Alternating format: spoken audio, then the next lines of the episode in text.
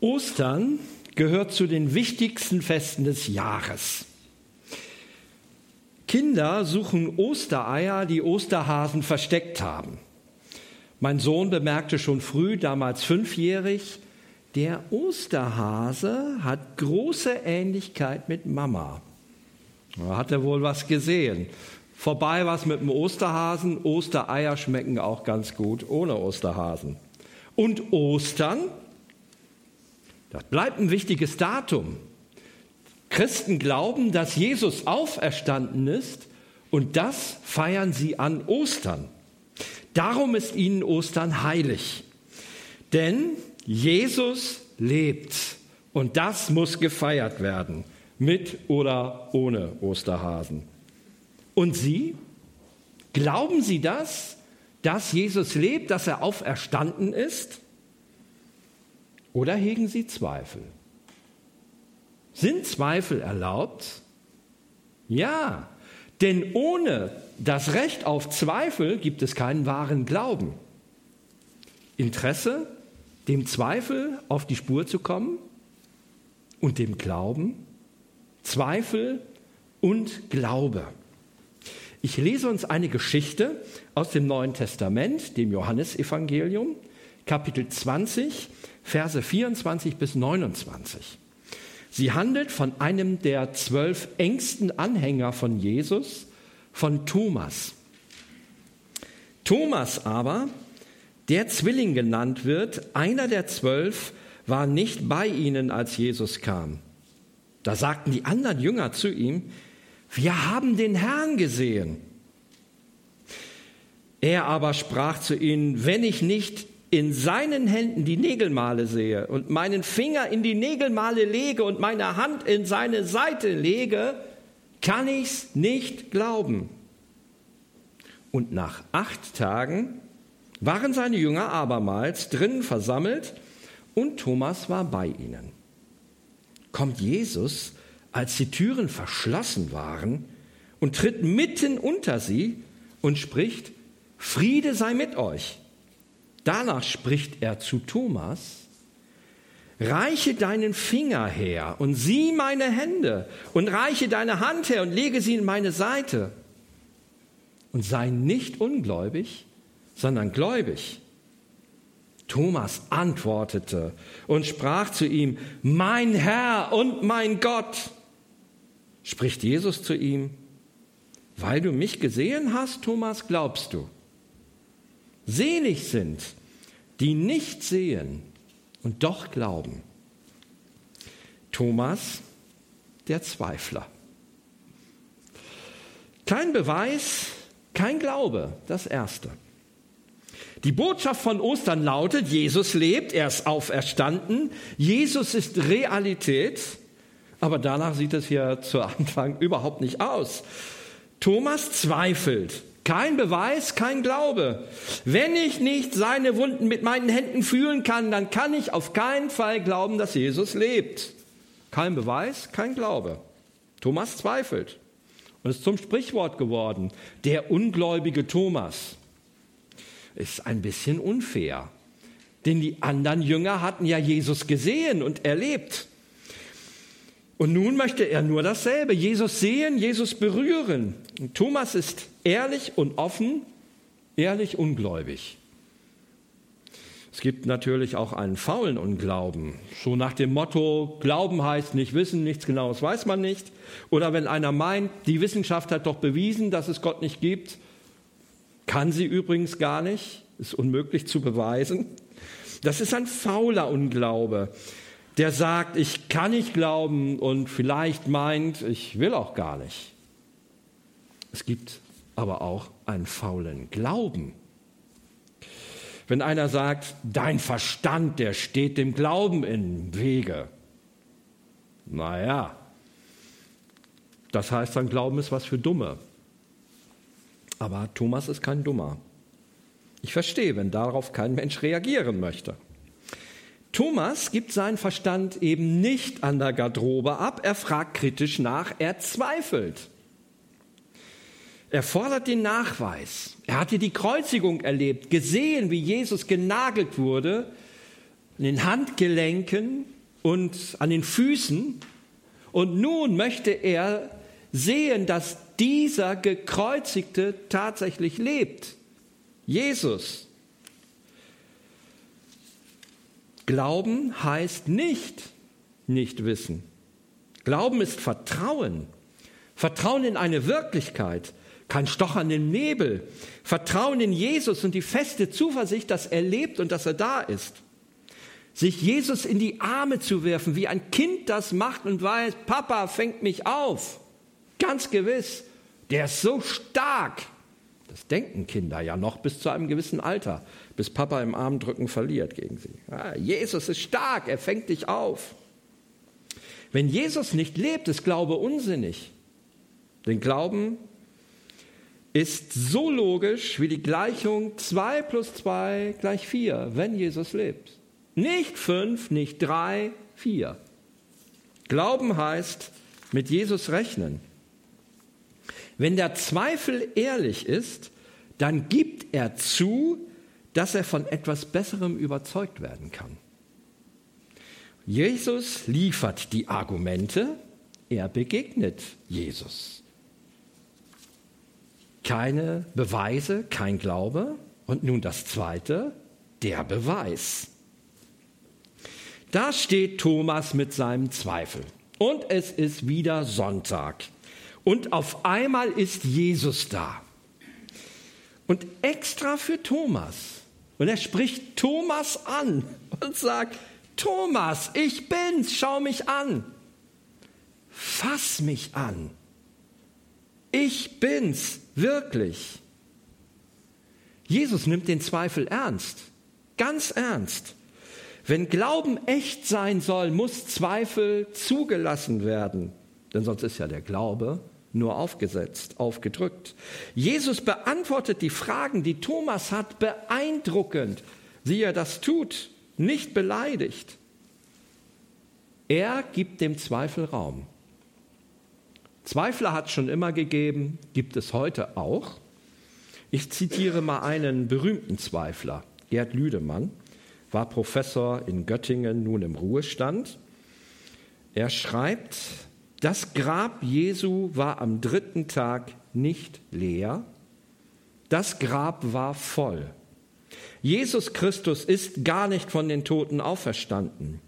Was wir im Neuen Testament über die Auferstehung Christi lesen, sind gar keine Berichte, sondern nur Legenden. Zitat Ende. Lüdemann denkt, die Jünger hätten eine Vision gehabt und eigentlich sei das nicht wirklich passiert. Jesus ist nicht auferstanden. Zweifel. Möchten Sie beim Zweifel stehen bleiben oder sind Sie offen für Argumente? Dann möchte ich ein paar liefern. Der Glaube an die Auferstehung nahm ja seinen Anfang in Jerusalem. Nun behaupteten die Jünger, Jesus ist auferstanden. Und stellen Sie sich mal vor, das Grab ist noch voll. Hätte man ja leicht zeigen können. Hier, das Grab ist voll. Was behauptet ihr, dass Jesus lebt? Nee, mit einer Leiche im Keller Auferstehung zu behaupten, ist schwierig. Ein Argument. Ein zweites. Der Glaube an die Auferstehung war eine ganz tiefe Überzeugung der Jünger. Noch am Osterabend saßen sie hinter verschlossenen Türen ängstlich. Und einige Tage später treten sie mutig auf, nehmen Schläge, Haft, Tod und Verfolgung in Kauf. Was hat die so umgekrempelt? Sie haben gesagt, wir haben den Auferstandenen gesehen. Ein zweiter Beleg. Der Apostel Paulus verwies auf hunderte von Zeugen später einmal, die man hätte fragen können. Und ein ganz wichtiges Argument, Frauen in allen Evangelien einstimmig das Zeugnis, Frauen waren die Ersten, die Jesus gesehen haben. Nun hatten Frauen damals vor jüdischen Gerichten gar kein Zeugnisrecht. Wie kann man eine Legende so schlecht erfinden, dass man die, die gar nicht für zeugnisfähig gehalten werden, zu den ersten Zeugen macht. Also wenn ich mir das ausgedacht hätte, wäre es Petrus gewesen oder Johannes. Die Frauen, hm, wahrscheinlich, weil es so war. Das ist das beste Argument. Frauen bestätigen die Auferstehung und erleben ihn, den Auferstandenen. Ja, Ostern ist ein Wunder, bleibt ein Wunder, aber ein Wunder, das richtig gut bezeugt ist. Oder wie es einmal ein Historiker ausdrückte, es ist für einen Historiker geradezu eine Zumutung, nicht von der Auferstehung Jesu als historischem Ereignis reden zu sollen. Ein Historiker, da war kein Theologe. Die Beweise liegen vor, sie warten auf den Glauben. Können Sie glauben? Wollen Sie glauben? Drittens, der Glaube. Thomas ist überwältigt. Überwältigt von Jesus ruft er aus, mein Herr und mein Gott. Alleine dieses Auftreten von Jesus macht es vielleicht gar nicht mehr nötig, dass er seine Hand noch in die Seite legt. Das wissen wir gar nicht, aber es überwältigt. Jesus hat ihn überzeugt. Und wir folgen diesen Zeugnissen. Was machen wir jetzt? Was machen die, die diese Beweise, die ein Thomas hatte, nicht haben? Sehnig sind, die nicht sehen und doch glauben, sagt Jesus ja. Müssen diejenigen jetzt mit dem Glauben warten, bis die Beweise vorliegen? Nein, das ist nämlich gar nicht das Prinzip von Vertrauen. Vertrauen geht auch ohne Beweise. So funktioniert unser ganzes Leben. Wir fangen an mit Vertrauen. Das neugeborene Kind vertraut seiner Mutter, es trinkt, es lebt und es entwickelt sich. Ohne Beweise. Man muss dem kleinen Kind nichts beweisen. Ohne Beweise. Und niemand hat je zum Einjährigen gesagt, mein Sohn, hör mir zu. Du solltest langsam laufen lernen. Bedenke, du kannst bestimmen, wohin du gehen willst, wenn du laufen kannst. Außerdem habe ich keine Lust, dich die nächsten 40 Jahre noch zu tragen. Das wird mir auch zu schwer. Nein, der Kleine fängt irgendwann an zu üben, dann kann er laufen und alles ohne Beweise. Er vertraut darauf, dass das richtig ist. Noch ein Beispiel.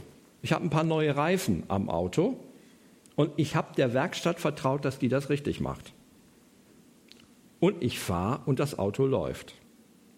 Ja, wenn es nichts am Motor hätte, den Reifen. Ne? Die ganze Wirtschaft funktioniert so. Ich habe früher in einer Bank gearbeitet, und mir ging es auf, es ist alles nur Vertrauen. Vertrauen. Die Bank gibt Kredite und rechnet damit, dass sie ihr Geld wieder sieht.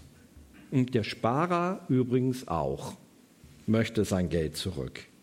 Und an dem Tag, wo dieses Vertrauen verfliegt, wo die Banken dicht machen, nichts mehr geben, Sieht schlecht aus mit der Wirtschaft. Oder wo alle Sparer hingehen und sagen, gib mein Geld zurück, will mal nachzählen, ob es noch da ist.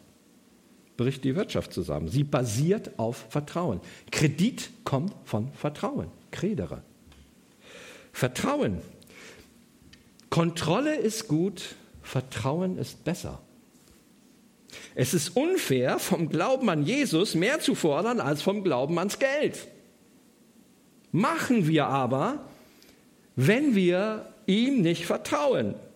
Braucht der Glaube Beweise? Nein, Beweise braucht er nicht. Aber er braucht Verlässlichkeit. Und Jesus ist verlässlich. Das belegt das Neue Testament, die vielen Zeugnisse. Und nun sind Sie dran. Alles, was Sie tun müssen, ist Vertrauen. Und dann ist die alles entscheidende Frage, ist Jesus vertrauenswürdig? Kann ich ihm vertrauen? Ja, denn er hat den Tod besiegt. Viele haben sich auf ihn angelassen, weil sie denken, er ist vertrauenswürdig. Ich habe das auch gemacht. Ich habe mich auf Jesus eingelassen. Lesen Sie einmal die Ostergeschichte. Am Ende der Evangelien finden wir verschiedene Berichte über die Auferstehung Jesu. Zum Beispiel Johannes 20. Und da lesen Sie von Leuten, die Jesus gesehen haben, ihm begegnet sind. Jesus lebt. Er ist verlässlich. Ihm können Sie sich anvertrauen. Darum vertrauen Sie Jesus, vertrauen Sie sich ihm an. Glauben Sie. Amen.